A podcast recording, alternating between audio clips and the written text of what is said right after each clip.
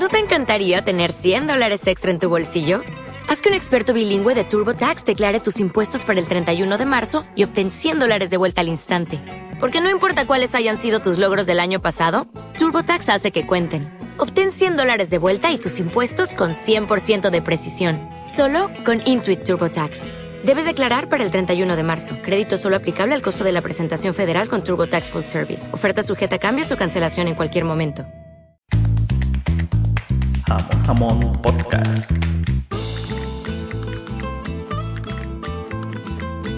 ¿Qué tal gente? Buenos días, buenas noches. El día de hoy, como siempre, el espacio de Jamón Jamón Podcast, llegando a todos ustedes. Hoy precisamente con un invitado bastante especial y bueno, venimos acompañados del señor Alejandro Díaz, que es el promotor de esta iniciativa.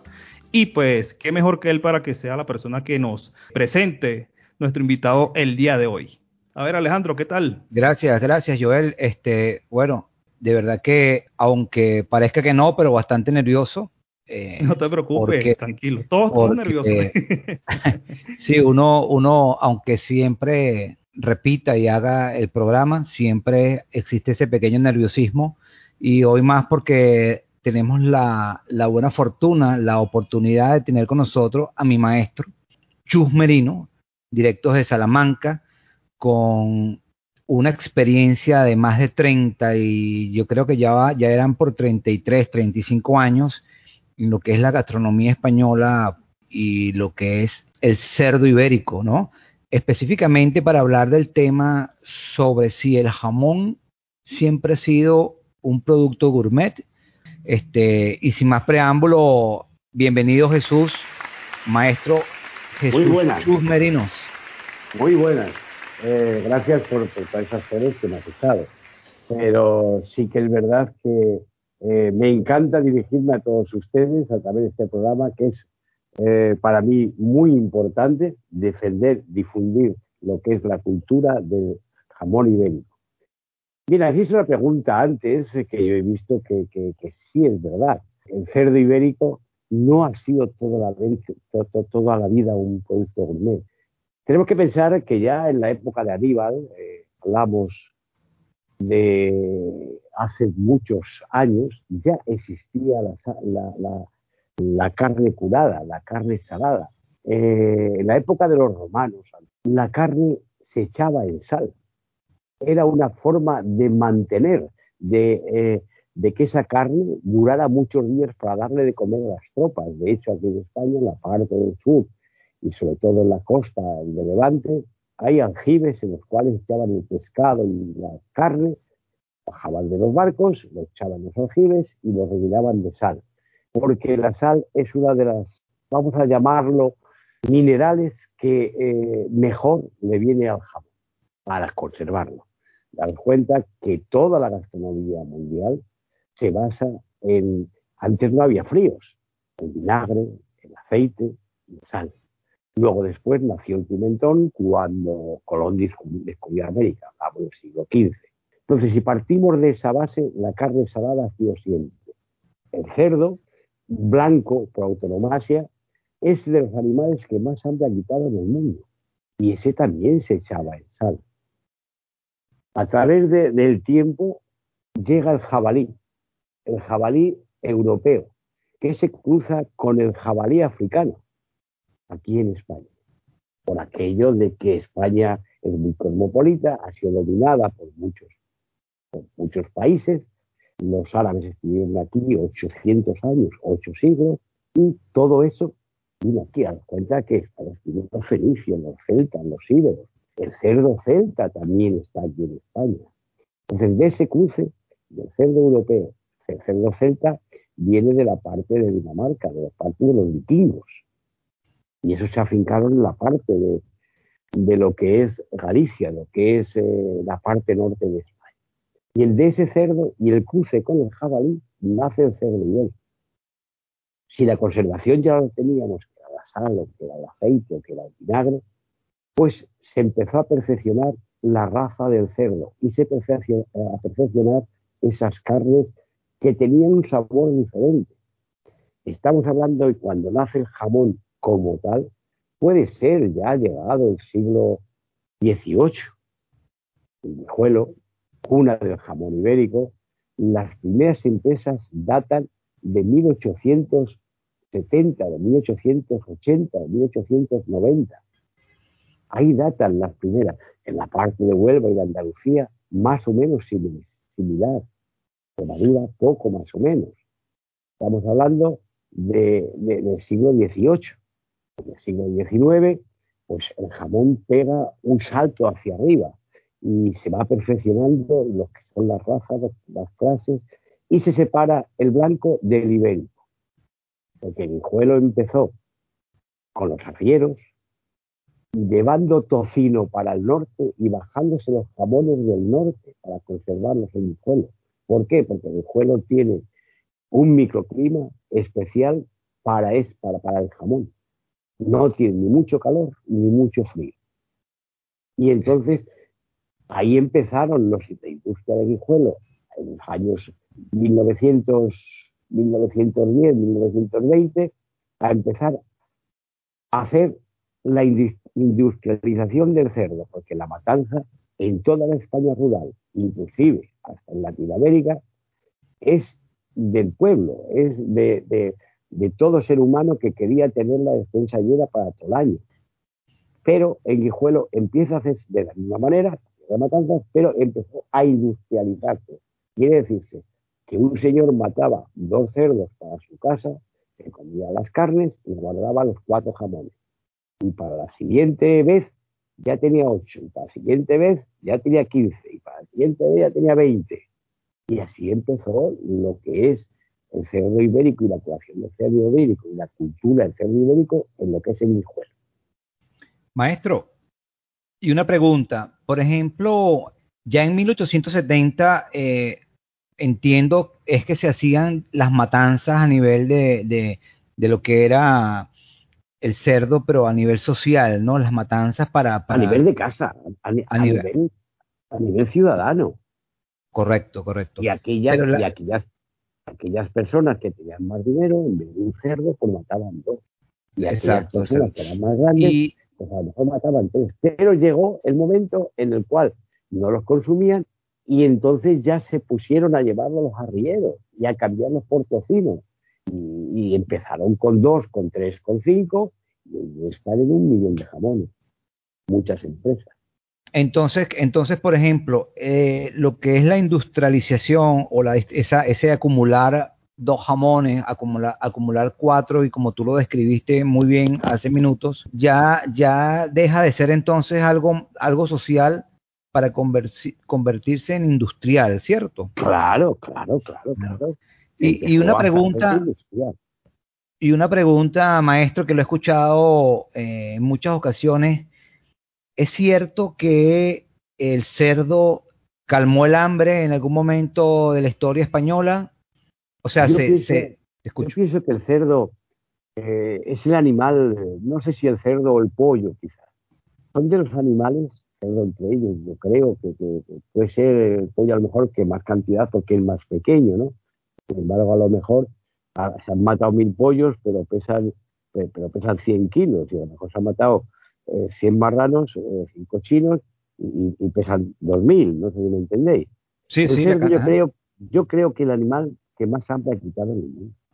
En el mundo en general. Porque si hablas de Rumanía, también se mataba el cerdo.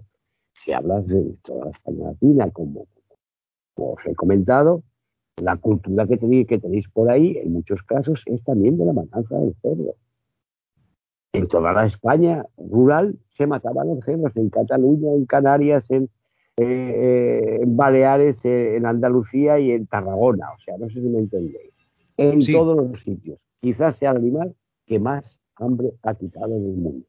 Sí, porque fíjate una cosa, maestro, que yo lo he observado, esta matanza típica de guijuelo que tú representas, que tú bien llevas y conduces en todos los inicios de los años, en la época de invierno, noto que se reúnen y algunos logran hacer como el sacrificio del cerdo, mientras otros despiezan, mientras las damas hacen lo que son los embutidos y mientras van repartiendo esas actividades, entonces es lo que me hace pensar que en algún momento de la existencia, yo hablo de España porque estamos hablando ahora del jamón, perdón, del cerdo ibérico y en consecuencia del jamón ibérico, y tenía un significado social, o sea, reunir al, pueblo, como tú bien lo decías. Claro, claro, no, no al pueblo, en un principio era la familia.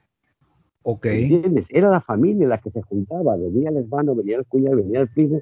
Oye, mira, porque todo viene en función de que eso, la, gente más o menos, toda la, la España rural, digo, la, gente de poco dinero, tenía su cerdito para matarlo todo, todo el año para llenar la despensa. Llenar la despensa era eh, el matar a todo cerdo, le llega a su San Martín.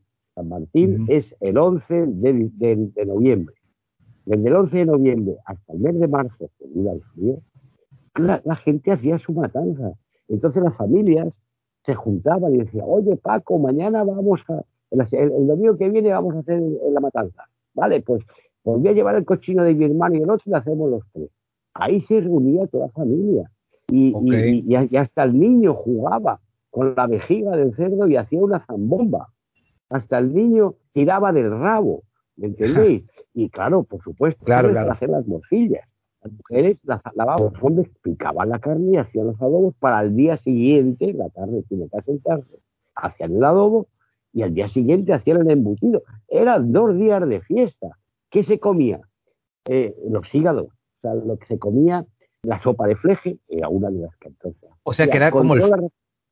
con todas las raspaduras de las mesas el primer día se hacía sopa de freje. Después se hacía eh, el hígado a la pala. En una pala, en una teja, lo tiraban, le echaban cuatro granos de sal, lo hacían y comían. Los primeros productos del cerdo son las vísceras. O sea, el hígado, el corazón. Ahí salió el chorizo de bútago, que se llama. Un chorizo muy barato que se hacía con todas esas carnes. La morcilla, otro chorizo barato que se hacía con lo primero que salía del cerdo pues las partes nobles, el jamón, la paleta y el lomo se curaban, se le echaban en sal. El lomo, por regla general, se llamaba el lomo de la olla. Lo freían en aceite, le echaban sal, lo freían en el aceite, lo metían en la olla para que durara todo el año, conservado en aceite. El jamón le echaban en sal y lo dejaban hasta que se curaba y después lo comían. O sea, en el mes de, de junio, julio y agosto se estaban comiendo parte de, ese cerdo que quedaba. Y llevaban comiendo desde el mes de diciembre que empezaron. Y, una pregunta, maestro, y entonces cuando, cuando en esas matanzas que es entre noviembre y marzo que acabas de nombrar, el jamón se conservaba más o menos en la misma dinámica que se hace hoy en día en, para su elaboración. y, sí, y, se, eh, consumía más o menos en qué época, e, era en, cercano a las fechas decembrinas, en los inviernos. No, el jamón siempre, una vez que llega, el jamón date cuenta que el jamón ibérico, por lo general, necesita, dependiendo del peso, un mínimo de tres años de curación. Entonces, los jamones que entonces salían de esos cochinos, no era el jamón gourmet que estamos comiendo que ahí viene el tema de nuestro tema de hoy.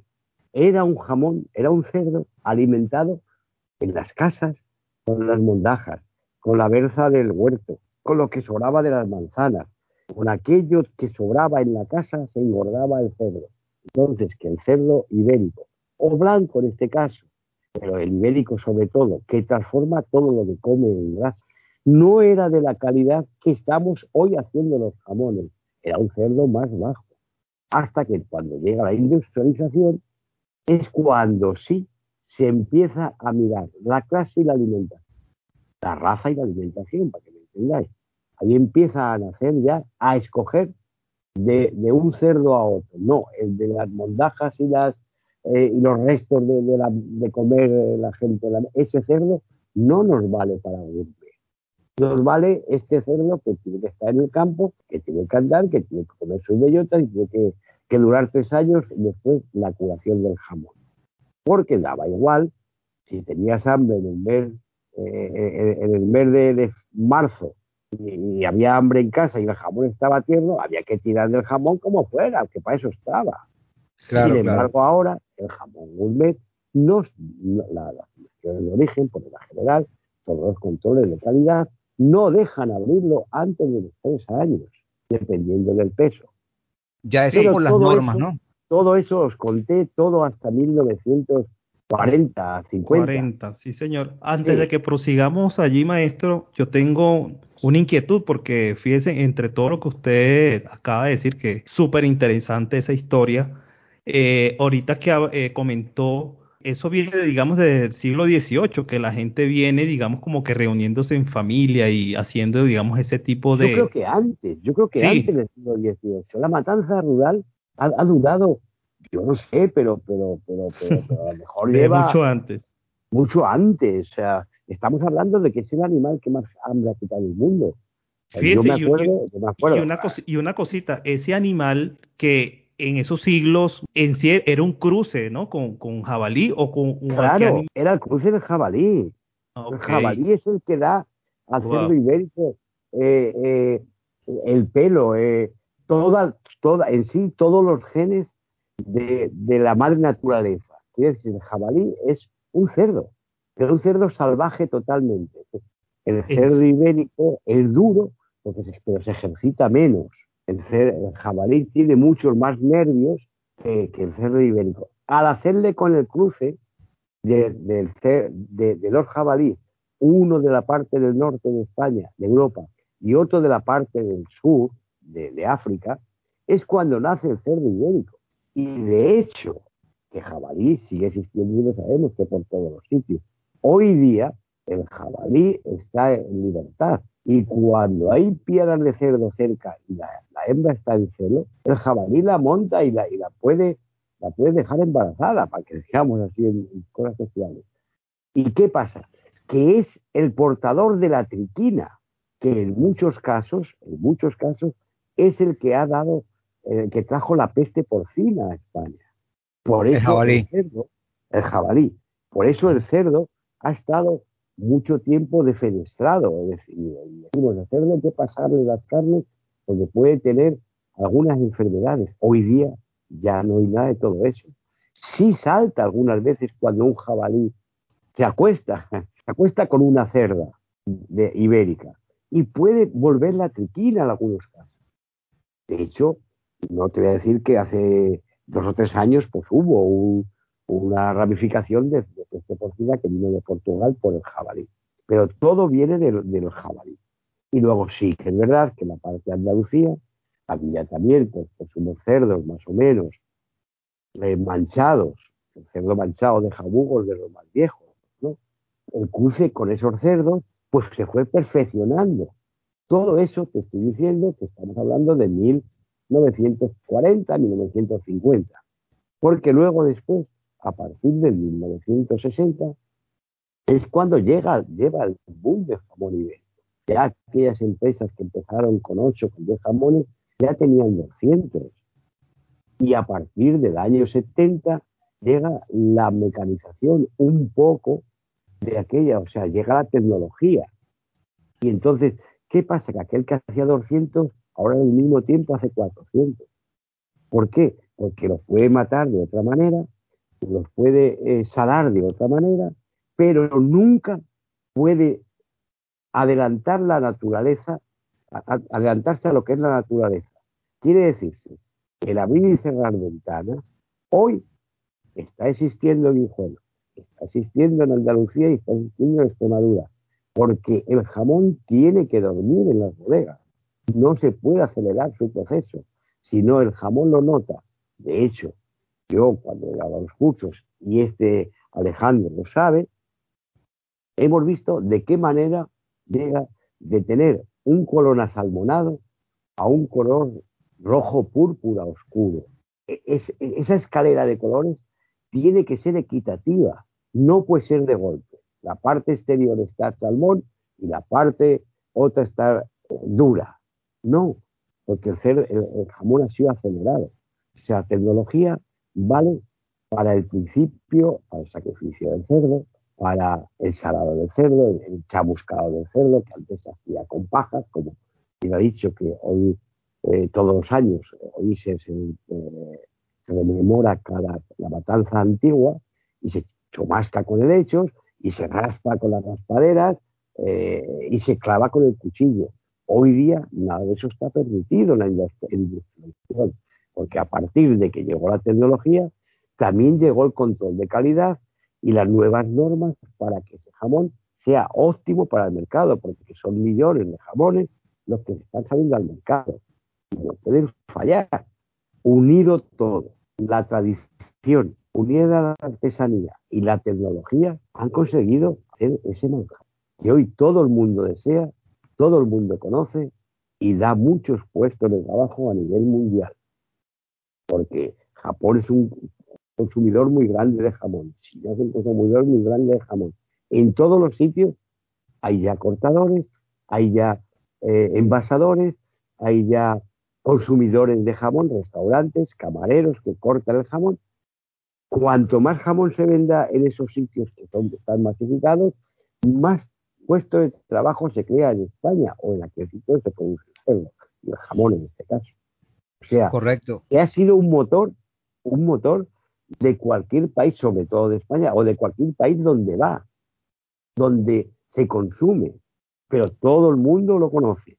¿Quién no conoce el jamón? Y os diría más, uno de los manjares del mundo. Y os digo, ¿conocéis la trufa? ¿Conocéis el javier? ¿Conocéis el jamón? Decidme el cuarto producto a nivel mundial que se conozca de la misma manera. Hay que pensar, hay que pensar y no y no lo no lo escogemos, ¿no? Es muy importante el aceite de oliva, pero también la tiene Italia, también la tiene Grecia, también la tiene el norte de Europa. Eh, hablamos de la trufa. La trufa hay bastante, pero solamente la buena viene un poquito de España y de Francia, ¿vale? El, el caviar, el caviar ruso es el mejor que hay. Decidme otro producto que pueda ser. ¿Quién no conoce el caviar? ¿Quién no conoce la trufa y quién no conoce el jamón? Decidme el cuarto.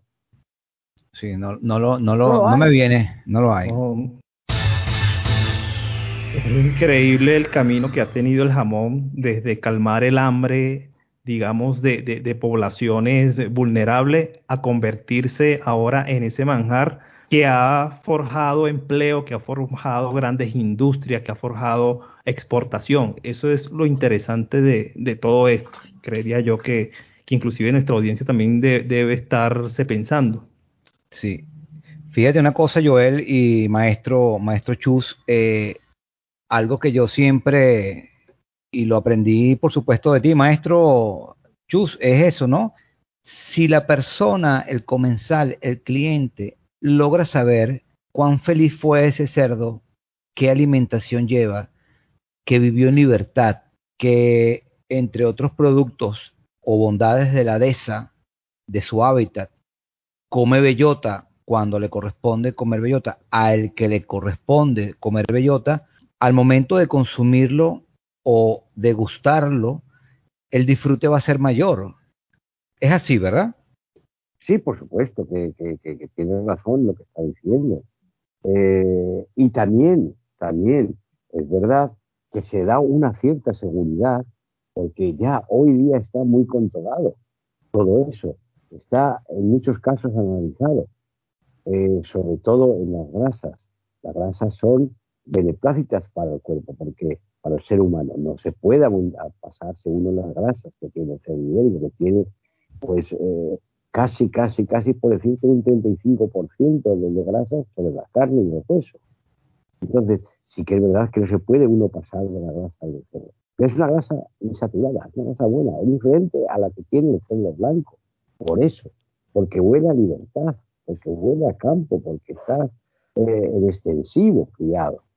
Y la, hoy día eh, la parte veterinaria, la parte, eh, por decirte, la parte sanitaria, vigila mucho todas esas cosas. Y por eso los nuevos etiquetados sí que es verdad que están informando mucho y la gente quiere informarse de que este es de una clase, este es de una raza, este es de un tanto por ciento de cruce, este eh, es de un tanto por ciento de alimentación de una parte o de otra, para mirar el precio y la calidad que está consumiendo, para que no sepa, para que no se llame nadie a engaños, ¿no? Porque antes mm, el jamón era todo el mismo jamón empezó siendo todo el mismo jamón, hasta que luego ya se empezó a separar por la alimentación. Y hoy día se, se, separan por la alimentación y, eh, la raza. Entonces, todo eso, todo eso unido, hoy día el comensal se tiene que sentir a gusto, placentero, para disfrutar. El jamón no se come, el jamón se disfruta y se le gusta. Jamón no es para llenarse la panza de jamón, no, es para comer un plato y degustarlo en muy buena compañía, o digo, o a solas en muchos casos. Pero con la tranquilidad de que está comiendo un producto gourmet, controlado, eh, vigilado, y aquella etiqueta y pagado en aquella etiqueta que corresponde a su calidad. Es así. Y todo eso ha conseguido con la tecnología y con los controles que están haciendo. Porque no creáis que con esto que os digo que, el, jamón está controlado. No, no hay ningún jamón que sea igual. No, no hay jamón que, que sea parecido, aunque sean del mismo cerdo. No, pero sí están controlados en la calidad de la grasa que tienen. Y todavía la, mano del hombre no ha entrado dentro del jamón como no lo entra delante de un melón, dentro de un melón o de una sandía. Hasta que no se abre el jamón no se sabe cómo está. Entonces, todo eso, si estás eh, ante un plato de jamón elegantemente partido y con una brillantez que tú ves acorde a lo que has pagado, disfrutas de ese jamón. Es de lo que se trata. Y es lo que nos toca a nosotros, maestro, esa responsabilidad final de, de hacer ese corte perfecto, de hacer que una loncha pueda deshacerse en boca para que sea degustada, ¿no? Porque hay, hay, veces que podemos destrozar a la persona y dañar todo ese trabajo, toda esa paciencia que tuvo el productor o, quien elaboró, el ganadero, quien, quien, alimentó, sí, quien alimentó, quien elaboró, y entonces llegamos nosotros y sin saber dañamos y, esa parte es muy importante del cortador. El cortador tiene que saber el momento que tiene en la mano. Y luego después la limpieza. La limpieza de la pieza después de haber estado tres años colgada o a veces cuatro y a veces cinco. Tiene muchos ácaros exteriores, tiene eh, muchos, muchas bacterias que en un momento dado pues pueden influir en, la sanidad, o sea, en la calidad, en, la salud de, un comensal, ¿no? Y luego, si no está bien limpio, también hasta en el sabor. Si ese cortador sirve para que muy bien que lo laven, digamos, sitios, se lavan, después curados, a buena media curación más o menos, después de que sale el hongo penicilino, algunos con lavar, otros lo tienen con la flora, y veis que los jamones son más negros, son más oscuros, es por, por, la flora que tienen. Pero cuando el cortador lo coge en la mano, tiene que quitarle todas, o sea, tiene que desnudarlo para que Hay que desnudar el jamón y, y ver cuando llega la carne, y ahí empezar a cortar el dejar el jamón más desnudado, quiere decir que puede quedar algunos eh, sabores exteriores que van, que amargan, pues que llevan tres años, cuatro, y puede influirle mucho en el sabor del jamón. Claro, sí, hay que tener muchas prevenciones. Exacto, tienes, razón, estamos hablando del, mismo idioma, porque tú te, te, puedes considerar también maestro ya del jamón pero que no te apartes de que existe la posibilidad que los ácaros salten de la carne de arriba. Exacto, que se, contamine. limpia. Claro, claro, perfectamente. Porque damos cuenta que muchos países, muchos países del mundo, entre ellos China, que Venezuela también y algunos más, más, no permiten que entre el jamón con pata, con hueso. ¿Por qué razón? porque se sobreentiende que la pata, que ha estado siempre en el suelo andando, que va a, tener contaminación, es posible contaminación. Entonces dice, la parte de erradicar eso es limpiar el jamón y mandarlo deshuesado, para que no entren ácaros en nuestro país, para que no entren enfermedades en nuestro país, ¿me entendéis? Correcto, correcto. Y, y, lo deja, y nada más lo permiten entrar limpio. es lo que te estoy diciendo yo, que tiene que estar, debe estar en hostelería y debería estar ese siglo. Que es muy bonito estar el jamón abierto a la mitad y tal. Sí, que, que, que es, que es eh, bastante necesario porque no hay mucho consumo y debería ir al jamón tal. Sí, pero sin embargo no estamos, estamos exentos de infringir algo real, que es la salud. La salud en un momento dado puede saltar el ácaro de abajo para arriba la bacteria, que te das cuenta que el agua tiene bacterias.